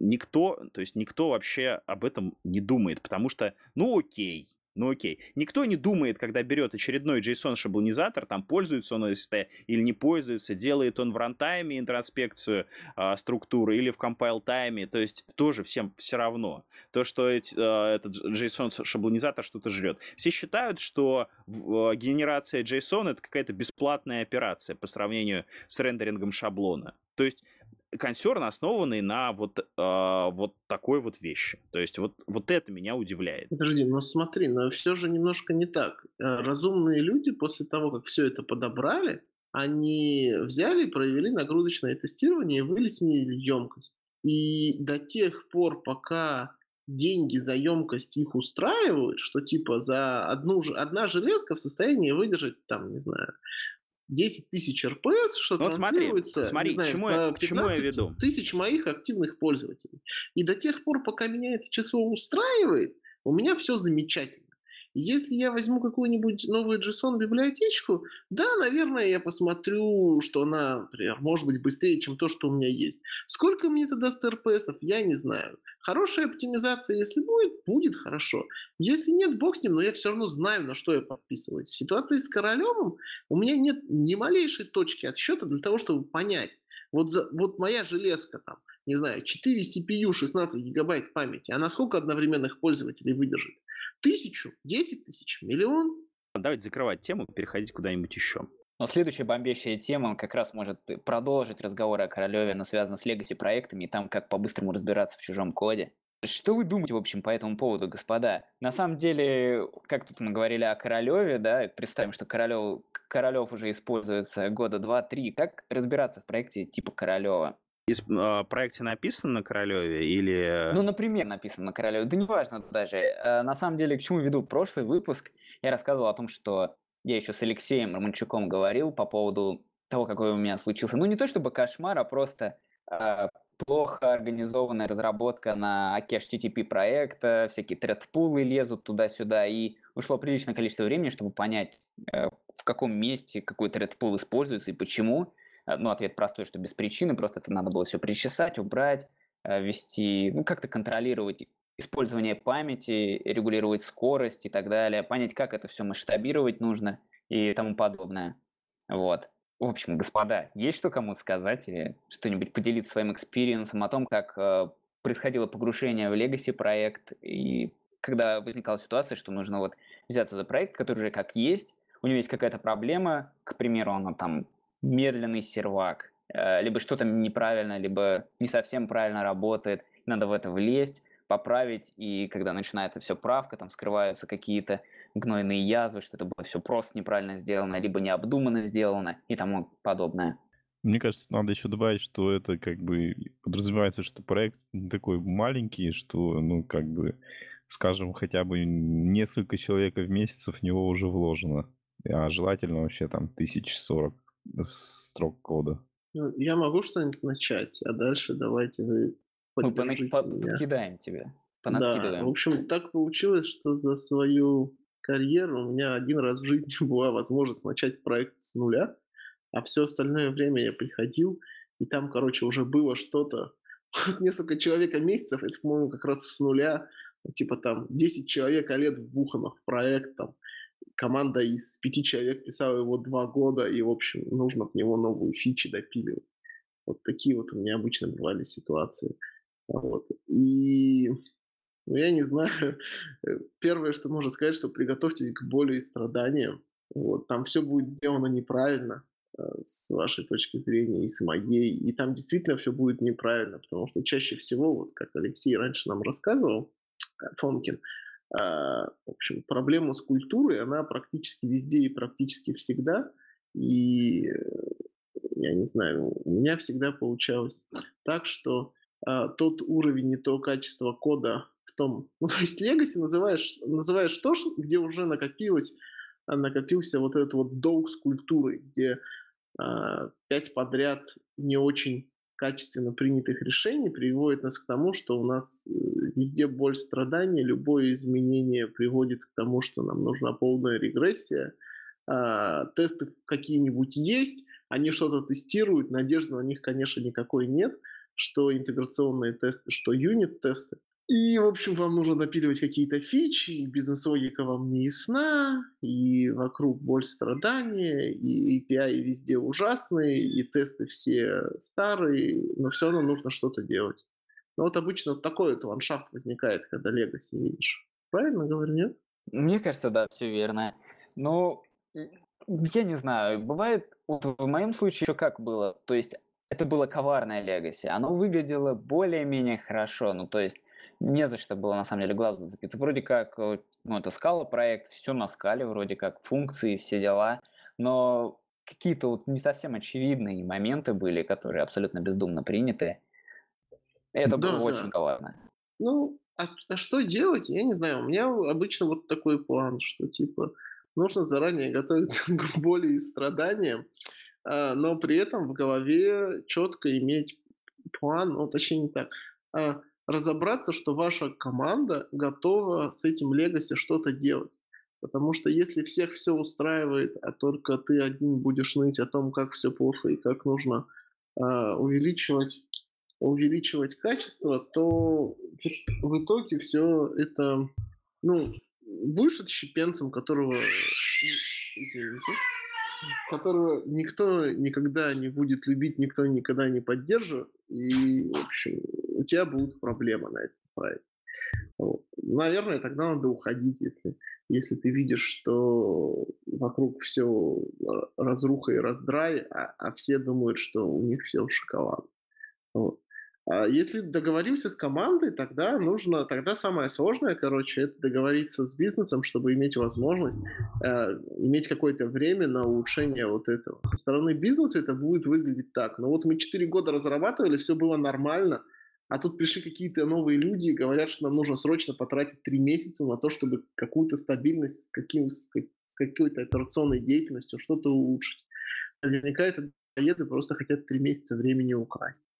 Вот. э, Тот опыт, который у меня был, он заключается в том, что ну, аккуратненько в каждую фичу, а, не акцентируя на этом внимание, впиливаешь, а, добавляешь немножко времени на то, чтобы конкретно эту новую фичу сделать достаточно качественно, а, чтобы эта фича соответствовала а, твоим высоким стандартам более или менее. Нужно понимать, что так как у тебя Legacy, то ты будешь соприкасаться с э, менее качественным кодом, но хотя бы новый качественный код и то, что вокруг него более или менее писать э, на более высоком качественном уровне, покрывать тестами, писать для этого интеграционные тесты и так далее. Ну, если вы готовы к боли, к боли и страданиям, то вот через год-два окажется так, ну, в, в зависимости от размера системы, что, во-первых, вы более чаще, чаще всего успели совсем разобраться, а второе, что вы уже много частей улучшили, и остались какие-то такие зоны, где все плохо, конечно, все еще, но куда так получается, что мы чаще всего и не суемся, потому что там, например, новых фич нет. Вот. И вот после этого как-то худо-бедно можно жить.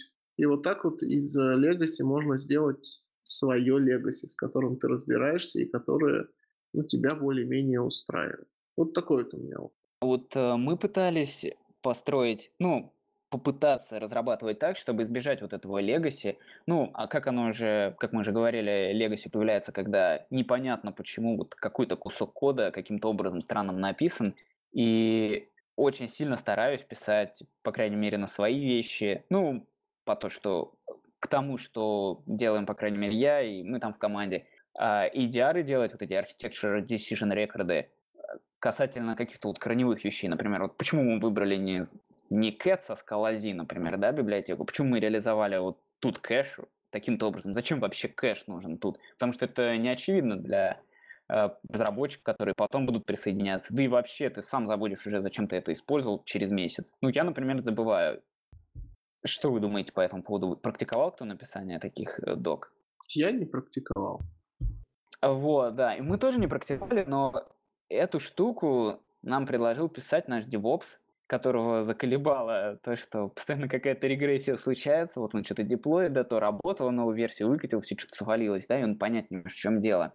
И чтобы распараллелить как-то процесс э, э, поиска причин вот этой регрессии, э, можно просто залезть в доку, которую ты написал, либо кто-то написал, и когда он писал эту доку, возможно, понял, э, что, что случилось, там, причина, да, примеры попытки решения какой-то задачи, проблемы и принятый, э, принятое решение по таким-то, таким-то там причинам. Ну, хотя бы будет какая-то история, и будет, можно будет понять логику человека, который пытался внести изменения в код, ну, кардинальные изменения. Наверное, это имеет смысл. Единственное, что мне кажется, что со временем все все равно, да, скатывается. Не-не, я не про то хочу сказать, что вот эти вот документы, которые пишутся в моменте, они являются спецификацией приложения, их потом очень сложно потом читать. Потому что ты такой читаешь, какой ты кэш выбрал, а, и тебе описывают, вот у меня есть use case один, use case другой. Ты такой,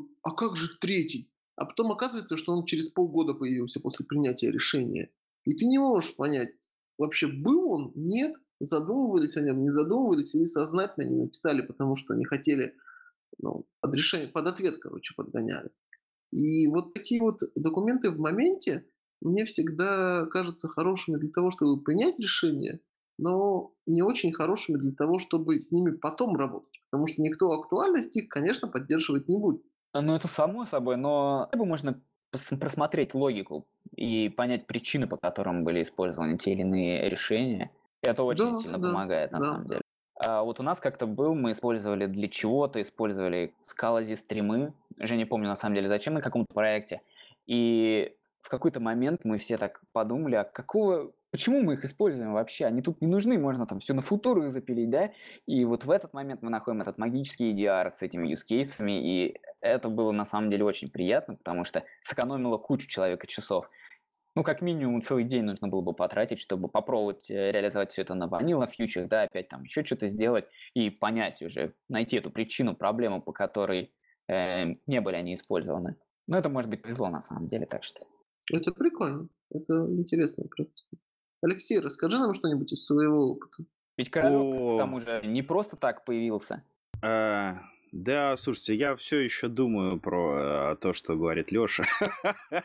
я так и не понял, все-таки. Запало уши. А, да, это не, ну это серьезно. Ты, про, знаете, ты про королев? Да, или... да это, а, я про королев. Нет, тут проблема вот в чем, да, то, что ну, как бы вот, вот этот консерн, да, про, ну, как бы производительность, да, про лоуд, это, ну, для меня это примерно так же, как вот я не знаю, у меня в юности был такой э, момент, значит, я работал никейщиком, и, значит, решил, ну, то есть у меня был вариант, как бы становиться программистом или оставаться никейщиком, ну, идти по стезе системного администратора, вот. И я, значит, вот, э, как бы пошел на собеседование, вот, и, соответственно, значит, смотрит на мое, значит, этот человек, который меня собеседует, смотрит на мое резюме, значит, в котором там одна запись, вот, что я там два с половиной года проработал в конторе, значит, а, этим самым, типа, никейщиком. Вот, он, ну, значит, на это смотрит, там написано всякое, что там я сети умею, там кабеля обжимать, там, типа, короче, настраивать всякие там линуксы, вот. Он, короче, на это такое дело смотрит. «М, а вот у тебя не написано, типа, в Excel ты работать умеешь, а Word пользовался.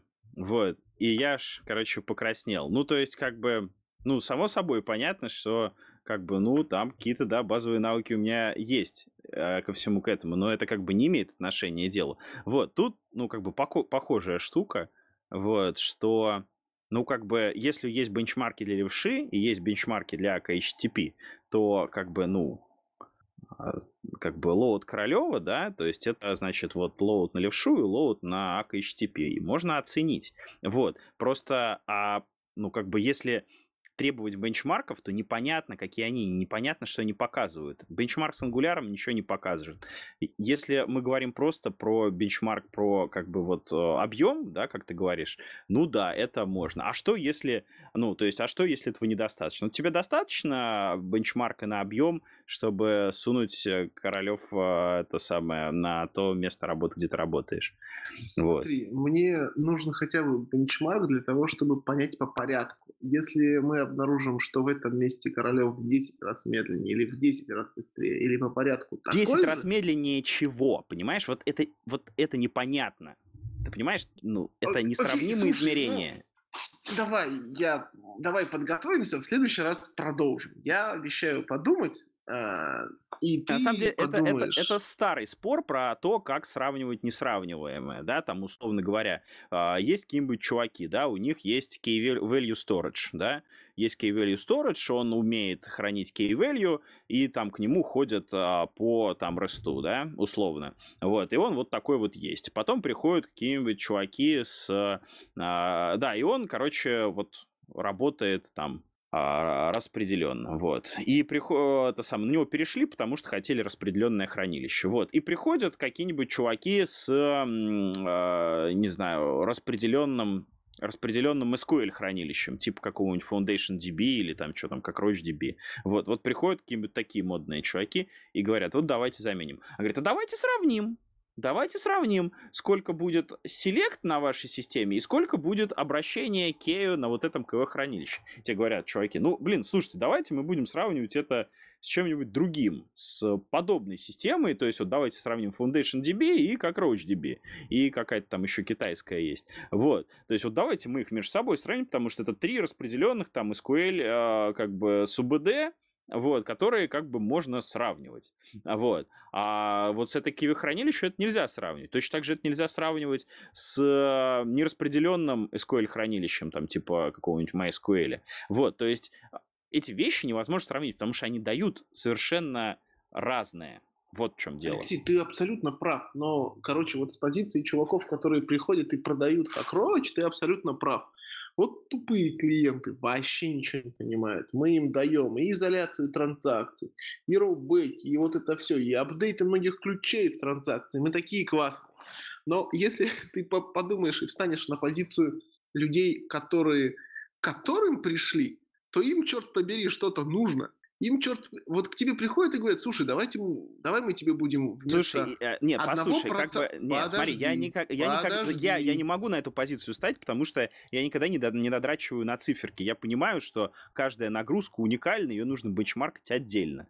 Вот, то есть, ну, понятно, что два разных королев приложения будут давать совершенно разный объем.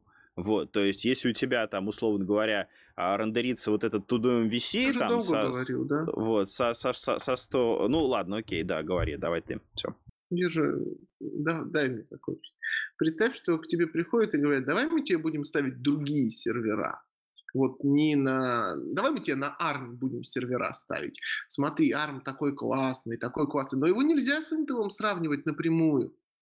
Почему нельзя же? Ведь мы же его будем использовать для того, чтобы считать. Ну нет, ты знаешь. Ну и дальше, короче, в общем, всякие штуки идут. Вот давай мы его будем с айфончиковым процессором сравнивать и так далее. Но это странная к тому- аналогия. Это странная подожди. аналогия, потому что ARM и Intel можно сравнивать. Нельзя Слушай, сравнивать GPU с э, э, CPU.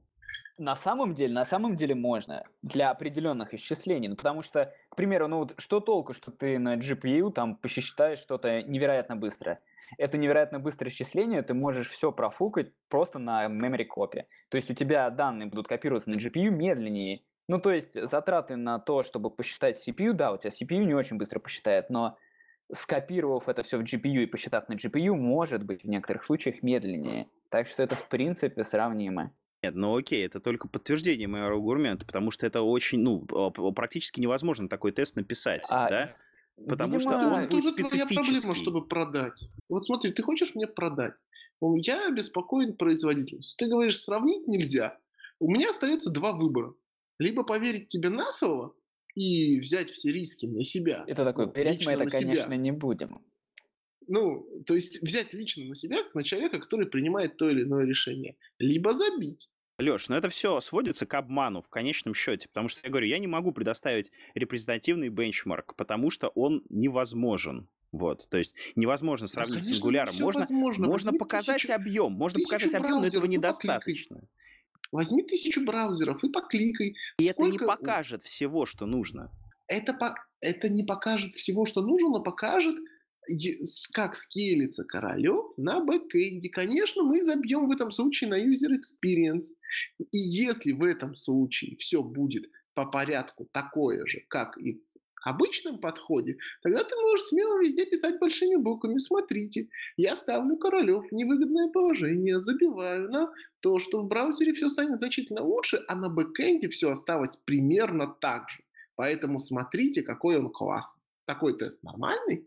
Я не знаю. То есть я, я не знаю, потому что, к- понимаешь, это, ну, блин, да черт побери, ну, я не знаю, как это сравнивать. Я Расскажи нам лучше про legacy системы, с которыми ты... У тебя было, был опыт копания в системы? Что, разве разработка программных продуктов это не копание в Legacy вообще, в принципе? Это Ну, не просто одно- разговор, а, не просто разговор, а Одно раз- дело написание программы. одно дело Да, свое да. детище-то. Да, я, вот у меня есть так, так- такое- такая фраза как для тебя, для затравки. Свое legacy не пахнет. Вот свое-то оно никогда не legacy. Свое это актуальный дизайн. А вот чужое всегда legacy. Вот у тебя был опыт Нет, Но нет, нет. чужим? Дело дело в том, что моя сп- специфика моей работы, она а, такова, что я, короче, начинаю проекты, ухожу с них, возвращаюсь через год после того, как там кто-то поработал, или вообще никто не работал, это все просто ли стояло поднятым, и никто туда не вмешивался, вот, или я прихожу на какие-то чужие проекты. То есть, ну, то есть специфика моей работы, она как бы, это постоянное дергание между проектами. Я больше там трех месяцев на одном проекте не задерживаюсь.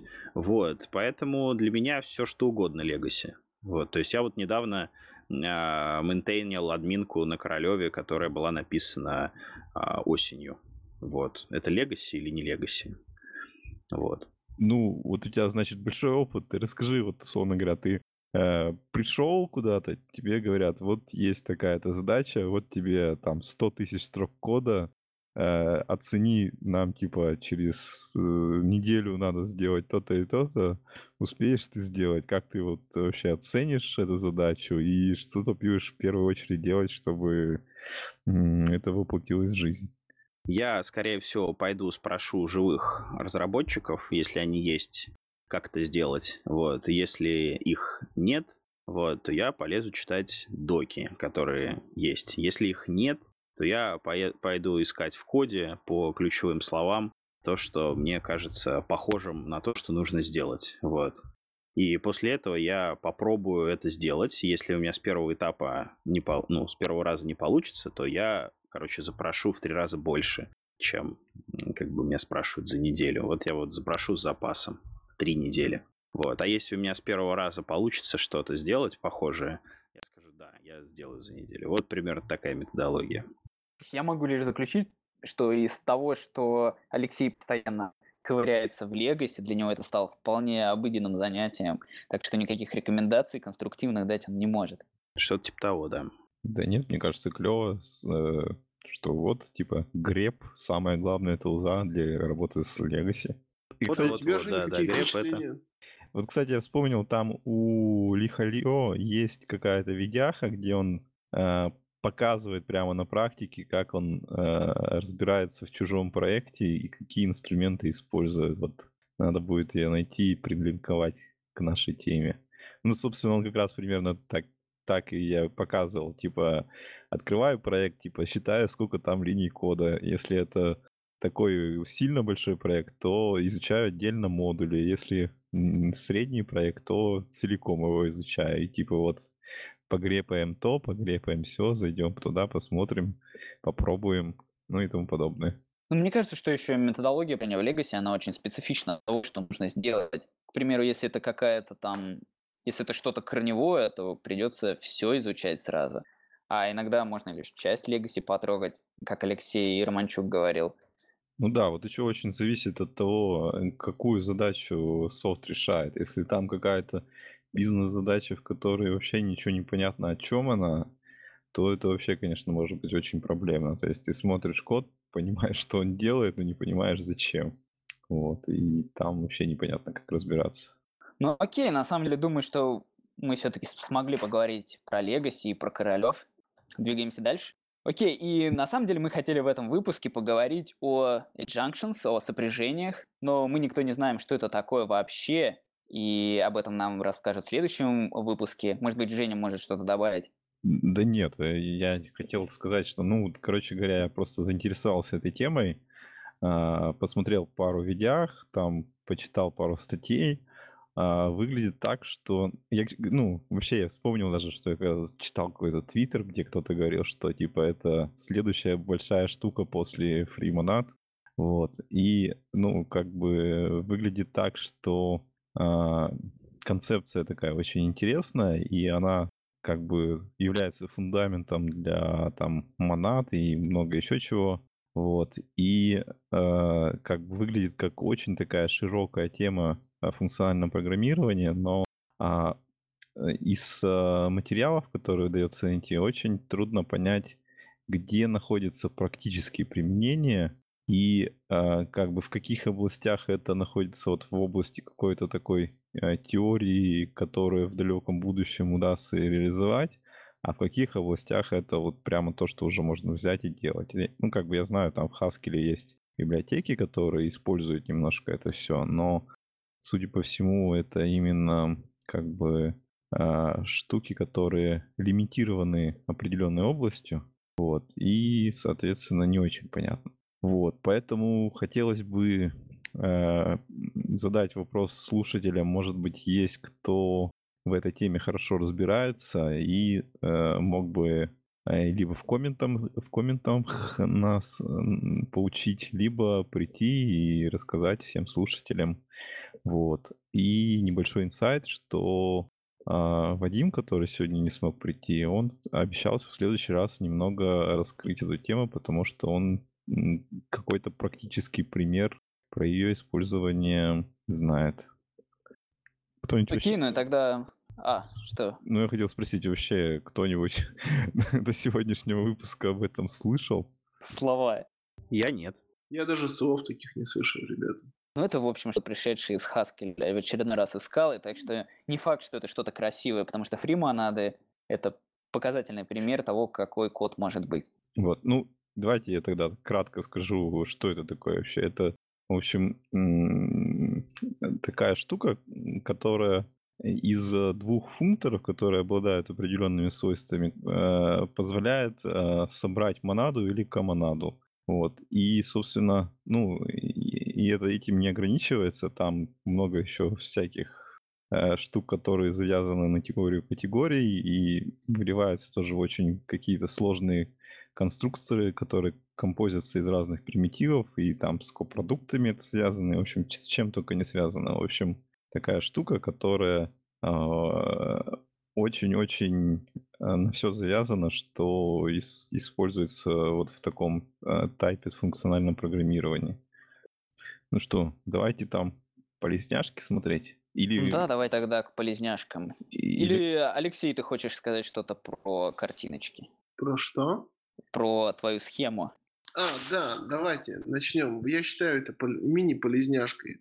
Давно в Твиттере, а именно примерно месяц назад, а, я обнаружил забавную картинку, которая говорит о том, как в четыре шага научиться функциональному программированию. Такая блок-схема будет э, в, в шоу-нотах, ссылочка на нее. А, типа обычно, обычно в функциональном программировании все это функция, которая принимает набор параметров, возвращает значение. Ну и, соответственно, а, можно представить это как а, задачу из нескольких каких-то входных параметров слепить результат. Вот. И вот блок-схема говорит нам, если они одного типа, и если э, их количество всегда больше одного, то используй полугруппу. Если их количество может быть равно нулю, тогда используй моноид. Если они разного типа и вычисляются независимо, тогда аппликатив. Если они разного типа и вычисляются зависимо, ну то есть э, результат следующего зависит от значения предыдущего, тогда используем монаду. Вот очень простая схемка, а, какой type-класс нужно выбрать в каком случае для решения вашей задачи. А, на самом деле звучит очень, очень пафосно, но ведь так и есть. Я пробовал эту схемку применять, а, реально так работает. То есть в голове у меня какой-то другой, может быть, алгоритм, но такой формально подходит. Вот и все. Да, я тоже... Двигаемся пос... дальше. А, я Или тоже... обсудим? А, ну, я тоже смотрел эту схемку когда-то. Вот, и мне тоже как бы понравилось. В общем, все четко, ясно, и в большинстве случаев, наверное, так и работает. А вот если я не ошибаюсь, э, эта схемка очень похожа на схемку с тредпулами. Там тоже было типа, вот если у вас столько-то пользователей, вам такой-то тредпул нужен, если у вас есть блокируемые задачи, вам нужен там fork join и так далее. Но э, найти я, наверное, не смогу, так как это было давно, и я не помню. Ладно. А я еще хотел, э, пока Алексей тут с нами, хотел спросить одну штучку про Legacy. Вот как быть э, с сака проектами, то есть а как а, ну, разбираться в том, как акторы взаимодействуют, если ну, все намешано, все плохо сделано и тому подобного. Есть ли какие-то у нас инструменты, которые позволяют вот протрейсить их взаимодействие и как-то автоматизировать э, разбирательство с этим связанное. Ну, если Алексей, если Алексей это я, Алексей, то нет, я, я не знаю таких средств. Ручка, бумага или белая доска и маркер и вперед. Есть еще один замечательный инструмент. А, вы его все знаете, это println. Кстати, да, такой это... вообще нормальный. Мне кажется, что вот людям, которые чисто из Java мира, да, писали там э, enterprise проекты на Java, и тут они, например, приходят в Scala и видят, что скалисты дебажат принтеленами, будут слегка шокированы. Не знаю, нормально дебажат принтеленами. Я и на Java умею принтеленами дебажить. По заветам Linus Torvalds. Все верно. Он, он ядро принтеленом дебажит? Ну, я где-то читал, что Linus Torvalds, э, короче, дебажит принтефом, да. Окей, к следующей полезняшке, Женя.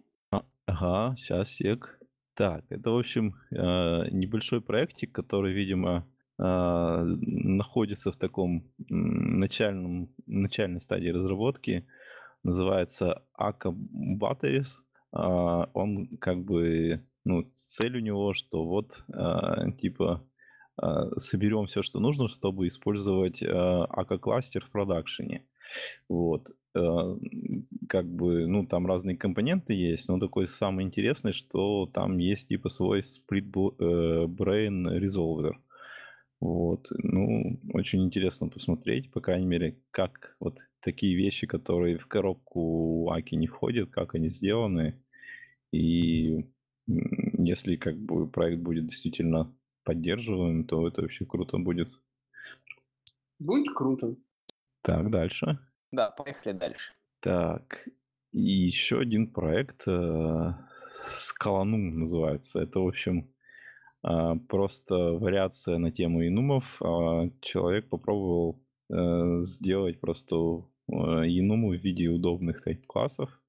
Вот. И, собственно, ну, такая большая библиотечка, ничего особо не зависящая. Он там писал, что он как бы не хотел на Scala-Z зависеть, потому что, ну, в ней, видимо, подобное сделано. Вот. И он написал эту. А, собственно, все там выглядит так, что ты определяешь а, кейс-объектами ADT а, и пишешь type-класс, Э, с определенной, и как бы с ним работаешь, как с Инумом. Собственно, ничего такого особо заумного нету. ну, не знаю, насколько удобно это использовать. Как бы сами методы не очень кра- красиво выглядят. Так, да, Окей. дальше. Да, поехали дальше тогда. Ам, да, в общем, у нас был выпуск э, с Евгением Бурмако, где он рассказывал о скала-макросах, о скала-мете. И на тот момент, когда мы с ним разговаривали, он говорил о том, что вот скала есть скала мета, да, которая там это аннотации, это вот этот DSL, и э, dev макросы будут выделены в отдельный проект. И на момент нашего с ним разговора э, скала макрос был на стадии первого pull реквеста где он все это пытался выделить и вмержить в, э, в репозиторий скала макрос скала макрос. Так вот, он это сделал недавно, и все, теперь можно посмотреть на этот проект, который вроде как даже компилируется но сам лично не пробовал. Однако это можно считать уже началом Scala Macros и появлением новых dev макросов в скале. Ну, а это можно уже попробовать как-то? А, мне кажется, что это не опубликовано нигде. Я, вернее, не Смотри, нашел. код, код опубликован, то есть можно его скомпилировать. То есть, да. А... Угу. И он скомпиленный даже, и уже было несколько pull реквестов то есть три pull реквеста было вмержено, то есть это уже компилен, компилится, и даже не один э, Евгений пытался это скомпилировать. Очень круто, потому что, ну, вот я очень прям жду какую-то нормальную макросистему, потому что когда ты пробуешь писать что-то более-менее сложное, да, то есть какие-то трансформации на DST, то это вот всегда приводит э, к беде на текущих макросах. Вот. Ну, например, есть известная проблема, то, что если ты э, возьмешь, например, то есть вот какое-то дерево, да, и перетащишь его куда-то, да, то у тебя, ну, ну, например, да, у тебя есть какое-нибудь дерево, да, оно там использует селекты, которые э, юзают, ну, например, там, не знаю, переменную x, да, val x.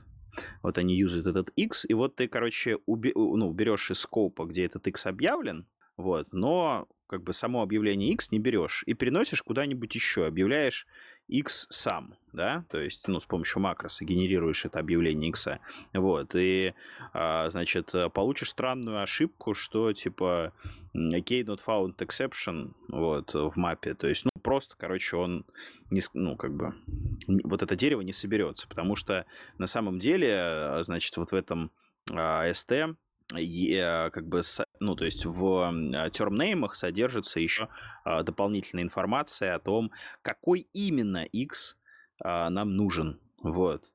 И, соответственно, чтобы перенести такой, ну, такое дерево, нужно найти все, ну, в этом дереве, да, все найти термнеймы и, соответственно, их пересобрать заново, да, с нуля, чтобы а, тайп-чекер потом подставил а, туда, соответственно, какие именно, да, то есть а, уточнил, какие именно здесь, какой именно здесь x.